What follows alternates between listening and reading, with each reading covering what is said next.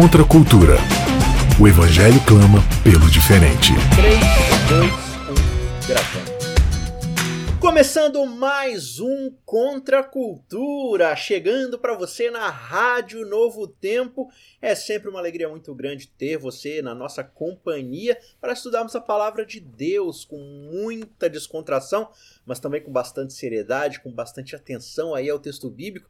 Estamos na série, série aí que está dando o que falar, não sei para quem, mas alguém deve estar falando sobre ela, que é a série Longe de Casa, o período exílico de Daniel e seus amigos e também de todo o povo judeu, todo o povo de Israel, passando ali um período de cerca de 70 anos em Babilônia e lá eles vão aprender a confiar em Deus num lugar completamente hostil à sua fé, às suas crenças e à sua divindade. E para conversar comigo hoje, vocês pediram, vocês clamaram, vocês fizeram baixo assinado, vocês incomodaram lá nos comentários. Embora ela estivesse tendo um merecido descanso e ainda assim falando de Deus para cima e para baixo nesse janeirão, mas ela está de volta para nos presentear com sua sapiência, Maiara Costa. Seja bem-vinda. E aí, amigo? Obrigado. Que isso, o povo tava pedindo, né? Muito? Não, né, né. Você tá andando no supermercado Oxi. assim, aí você, você pede 10, 10 pães francês, a moça fala assim, eu dou, mas só se trazer Maiara Costa de volta. eu não sei o que, que o pessoal acha que eu saí, eu não saí. É que tem que explicar pro pessoal que a gente tem convidado mais pessoas para participar do Contra né? Sim, sim, sim, sim. E, e, calhou também, né, que a gente teve um período aqui que foi de grande correria, que é o período das férias, né? Porque a, sim, a gente tentou adiantar exatamente. as gravações ali em dezembro para ter algum material para passar em janeiro, mas não deu para gravar tudo, né? Então algumas coisas ficaram meio soltas. É, a gente tem que correr atrás de outras pessoas também que estão disponíveis, tal, porque a gente merece descansar também, não é? Também, também. Mas agora eu voltei, voltei para ficar, porque aqui é meu lugar, amém, não é música. Amém, amém, não, é isso aí.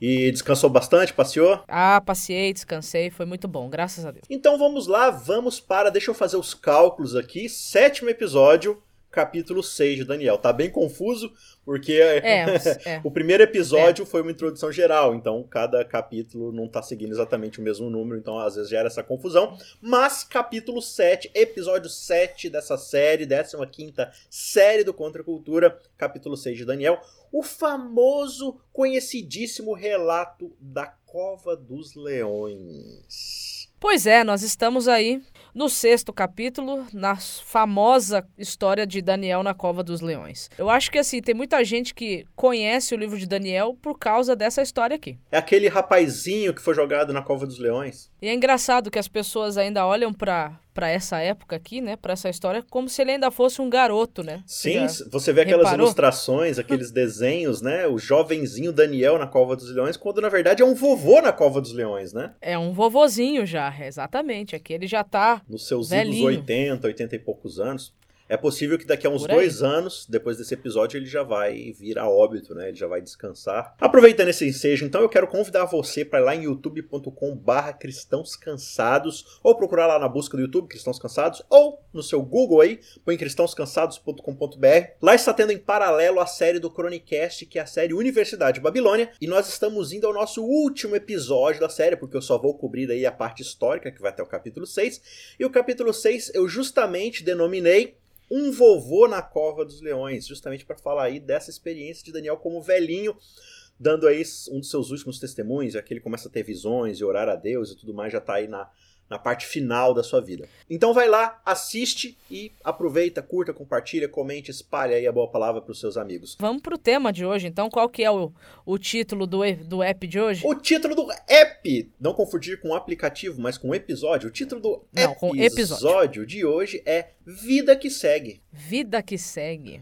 Já vamos descobrir o porquê no próprio texto bíblico, mas antes disso, vamos para Daniel capítulo 6. Abra sua Bíblia ou o seu aplicativo sagrado aí no seu celular, no seu holy device, né? E vamos para Daniel capítulo 6, versículo 1.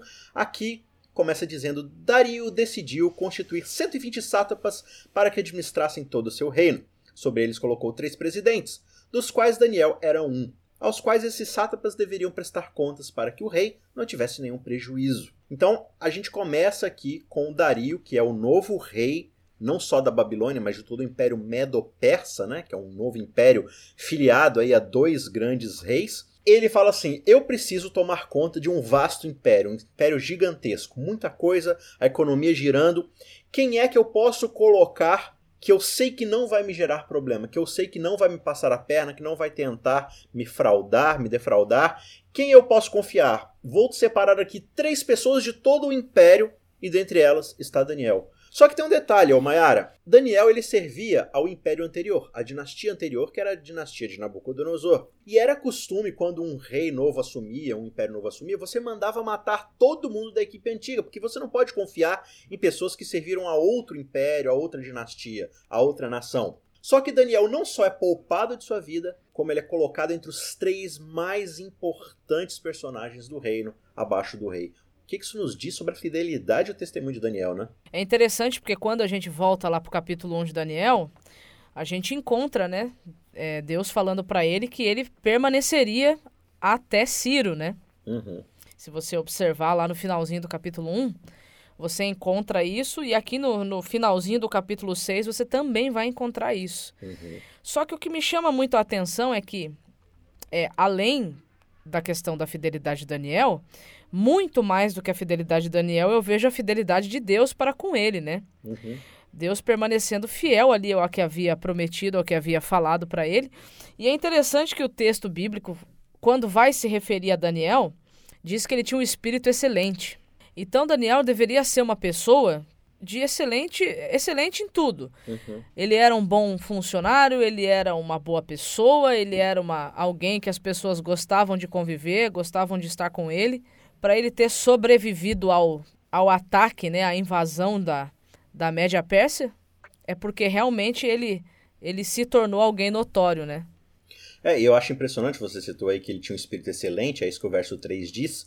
E não só ele era um dos três mais importantes, como a Bíblia diz que o rei estava cogitando colocá-lo como o principal de todos os líderes abaixo dele, né? Colocá-lo como o mais importante de todo o reino.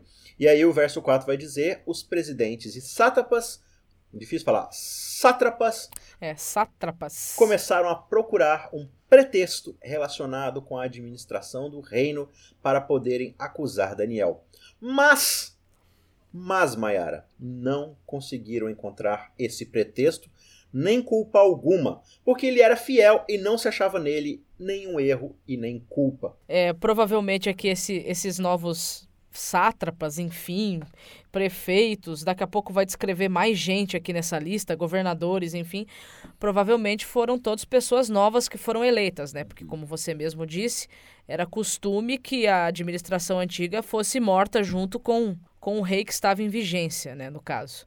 Só que é interessante que a forma como houve essa conspiração aqui, né? Eles queriam procurar um erro em Daniel dentro da dentro da sua fidelidade com o rei. Queriam encontrar alguma brecha, queriam encontrar algum ponto onde eles pudessem acusá-lo, né, para que para que ele pudesse ser deposto ou mesmo ou até mesmo quem sabe ser morto, né, pelo rei por conspiração. Eu, eu fico observando, né, às vezes a gente passa por situações assim também, né? Sim. Engraçado, que aqueles homens estavam torcendo, né, pela queda de Daniel, né? Em algum ponto eles estavam torcendo para que Daniel caísse, né? Primeira coisa que eles foram observar é se ele era um bom um bom funcionário, né? Como o rei realmente achava que ele era um bom funcionário. Às vezes a gente passa por coisas assim também, né? Às vezes pode ser que tenha alguém que, que ao ouvir o podcast aqui se identifique com Daniel no sentido de, de estar sendo, de certa forma, perseguido, né? Por algumas pessoas que, que querem a sua queda, né? Como é, que, como é que se reage a uma coisa dessas, né? Claro. Agora também tem uma diferença, né, Mayara, entre ser perseguido porque você faz as coisas de sobremodo excelente, com responsabilidade, com honestidade, com bastante afinco, e isso causa é, a inveja de pessoas que não trabalham bem, que são desonestas. Outra coisa é você ser um chato de galocha que é um Exato. hipócrita, moralista que aponta o dedo para todo mundo, apesar de não ser uma pessoa honesta você mesmo, né? O, a gente sempre, sempre cita aqui o Sermão do Monte, onde Jesus diz: Bem-aventurados sois vós quando mentindo disserem mal contra Exatamente. vocês. Então precisa ser mentira. Se é verdade, é só Exato. uma descrição dos fatos, né? Agora, Exatamente. o que me surpreende é que no verso 5 eles vão falar o seguinte: Nunca acharemos um pretexto para acusar Daniel. Olha que interessante. Nunca acharemos E um olha que eles pretexto procuraram, hein? Não, e não você- acharam. Você, você tá falando aqui não é de, de pessoas invejosinhas lá do seu local de trabalho. Você tá falando dos homens mais poderosos do reino, da elite, né? Digamos assim que o Senado e a Câmara dos Deputados, bem como o STF, resolvem contratar os maiores investigadores, detetives particulares e paparazzi para investigar cada esqueleto escondido no seu armário. Imagina que não ia ser pouca coisa, né? Vixe. Os caras devem ter virado Pois a é. vida de Daniel de cabeça para baixo. Só que o resultado é: não achamos nenhum pretexto para acusar esse Daniel. E aqui vem uma coisa bem interessante. A menos que procuremos algo relacionado com a lei do Deus que ele adora. Então veja, Daniel é um cara tão fiel, ele possui uma fidelidade para com o rei, para com seu Deus tão grandiosa, que a única forma da gente enganá-lo e derrubá-lo é explorando a fidelidade que ele tem contra Deus. E é interessante, né? Porque se você observar bem, eles nem estavam aqui procurando algum tipo de erro na forma como ele adorava a Deus. Não foi essa a proposta deles. Sim, A proposta, pelo que dá a entender a história e o texto bíblico aqui, era usar a própria fidelidade, né? Dele com Deus e de Deus com ele contra ele mesmo. sim. Colocá-lo numa situação de, entre aspas, assim, saia justa, né? Isso. Não, e, e aí eu fico Mas- pensando, tem, um- tem uma frase bem, bem famosa, né? Eu não sei exatamente quem é o autor, eu já li na internet, mas ela diz assim: se você fosse preso e condenado por ser cristão, né? Haveriam provas Haveria suficientes para te condenar. suficientes contra você. Eu acho É. bem interessante essa frase, né? Será que a gente, de fato, tem uma fidelidade que o mundo fala assim: olha, o único jeito da gente prejudicar essa pessoa é explorando a fidelidade que ele tem contra, com, com Deus, né? Porque a gente vive um, um relativismo muitas vezes muito grande. A gente tem um pé dentro de Babilônia, um pé dentro da Medo-Pérsia e o outro pé dentro do, do reino de Deus. E a gente vai dançando e vai caminhando conforme a situação é mais conveniente, né? Quando existem mais vantagens a serem exploradas, quando eu sou um cristão, eu abraço. Agora, quando isso vai me causar algum tipo de desconforto ou de prejuízo, aí eu dou aquela, né, relativizadazinha, finjo que não é comigo, falo assim: ah, com certeza Deus não vai se preocupar só com isso daqui, é pouca coisa. Mas o que a gente observa na vida de Daniel e de seus amigos, né, que não aparecem mais aqui na história, mas tem um papel muito grande através do livro, é que eles estão dispostos em tudo a manterem-se fiéis a Deus, né, independente de qualquer coisa. Exato. O que me chama a atenção é que, por exemplo, quando a gente relembra o que. O episódio da fornalha, por exemplo, né? Uhum. Que Daniel ele tá oculto, não aparece no texto, né? E aí muita gente indaga, ah, será que ele realmente esteve lá? Será que ele se ajoelhou, entendeu? Será Aqui pelo capítulo 6 a gente pode perceber que mesmo se ele tiv- estivesse lá naquela circunstância, como o texto não menciona ele, então não tem como a gente dizer se se sim ou se não, né? Uhum. Mas o próprio capítulo 6 aqui agora mostra que até mesmo lá na fornalha ele teria ido para dentro da fornalha junto com os, os amigos, porque ele jamais, ele jamais trocaria Deus por qualquer outra coisa. Sim, seriam cinco na fornalha, provavelmente, né? Sim, seriam cinco. E aí, os caras, né, os presidentes, os sátrapas, os governadores, ministros, enfim, eles vão falar com o rei e dizem: Rei Dario vive eternamente, puxa sacos. Todos os presidentes do Bajuladores. reino, ó, mentira aqui, ó. Todos os presidentes do reino, os prefeitos e sátrapas, conselheiros e governadores concordaram em que o rei baixe um decreto e sancione o interdito. Daniel não tá aqui, mas ele também concorda pelo jeito. Ordenando que todo aquele que nos próximos 30 dias fizer um pedido a qualquer deus, ou a qualquer homem e não ao senhor, ó rei, seja jogado na cova dos leões. Portanto, ó rei, sancione o interdito e assine o documento para que não seja mudado segundo a lei dos medos e dos persas, que não pode ser revogada. E assim, o rei Dario assinou o documento e o interdito. Então veja, eles devem ter jogado assim, né, um papinho no ouvido de Dario dizendo: "Rei, a gente acabou de se mudar para cá, a gente está tentando descobrir onde é que está a fidelidade das pessoas, né? Então vamos, vamos fazer uma arapuca aqui, um matabu, para a gente descobrir quem é que está contra nós, em quem a gente pode ou não pode confiar. Então vamos emitir um decreto aqui para as pessoas só orarem ao Senhor, só pedirem ao Senhor. E aí a gente vai perceber quem é que pode ser confiado, quem é que pode ter responsabilidade e quem é que não pode. E a princípio, rei, todos os presidentes e, e outros influentes aqui concordaram com isso, tá? Daniel não tá aqui, mas ele pediu para avisar que ele também concorda, né? É, aí já estava mentira, né? Todos nós dois conversamos, né? É. Todos nós dois aqui conversamos e chegamos a, a, a essa conclusão. quando eu li essa história aqui e fiz uma comparação entre Dario e Nabucodonosor, por exemplo, Uhum. é, não sei, dá a sensação que Dario era muito mais coração, né?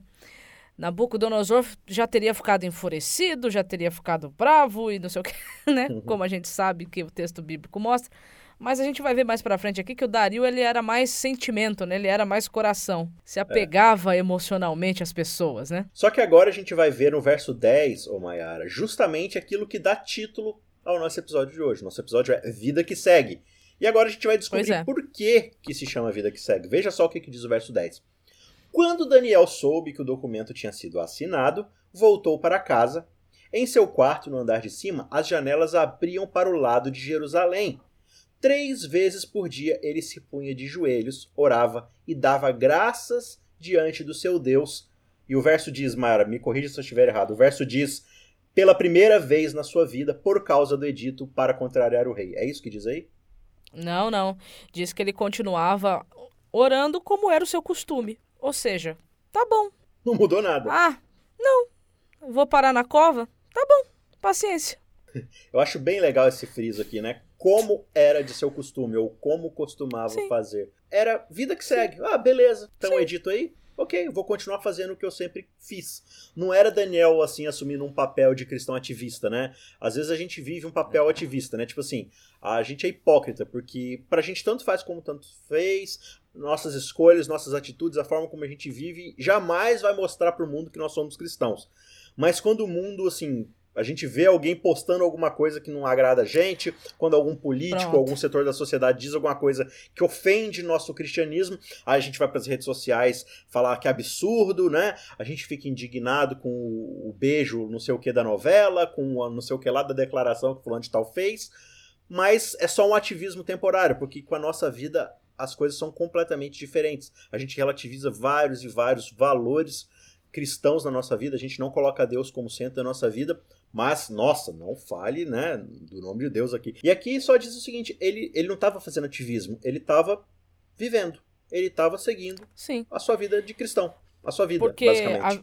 a, a, a vida dele não era pautada ou ditada por, por editos Uhum. humanos.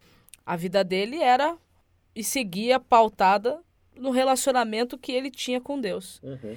Então, como desde quando ele chegou em Babilônia, jovenzinho ainda, ele tomou a firme decisão de não se desviar, porque ele sabia muito bem quem era o Deus que estava com ele. Ele confiava nesse Deus, porque esse Deus é um rei fiel.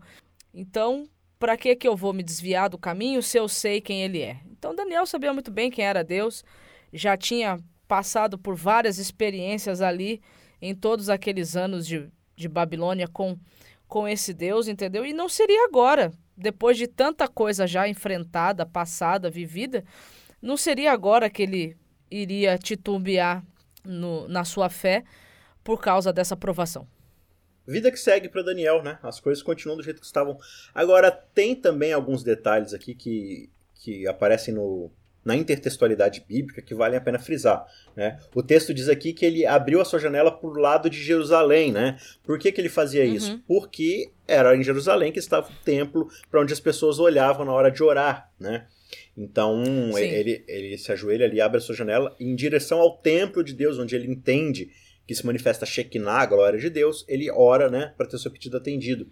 Só que a gente vai ver algumas questões que acontecem aqui, porque nos próximos capítulos, nos episódios que se seguem, né, vai mais para a parte profética e aí se confunde um pouco a linearidade da história.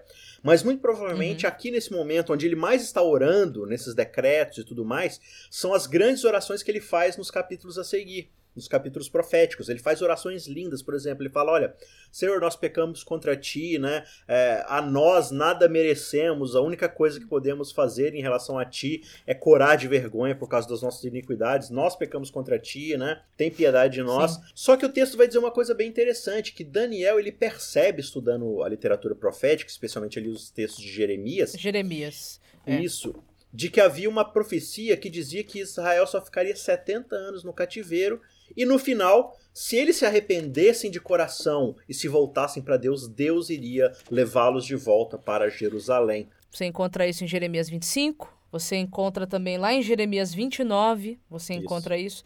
Então, até mesmo, por exemplo, falando sobre a questão da, da oração, porque orava, né, voltado para Jerusalém. Jeremias 29, verso 10 e 11 diz, né, assim diz o Senhor, Logo que se cumprirem para a Babilônia setenta anos, atentarei para vocês e cumprirei a promessa que fiz a vocês, trazendo-os de volta a este lugar. Eu é que sei os pensamentos que tenho a respeito de vocês, diz o Senhor. São pensamentos de paz e não de mal, para dar-lhes um futuro e uma esperança. Então vocês me invocarão, se aproximarão de mim e orarão, e eu os ouvirei. Vocês me buscarão e me acharão quando me buscarem de todo o coração. Serei achado de vós, diz o Senhor, para e farei com que mude a sorte de vocês. Então, olha só, quando ele orava, ele orava pelo cumprimento dessa promessa, uhum. porque afinal de contas, Babilônia tinha passado, mas eles ainda estavam lá. Por que, que eles ainda estavam lá?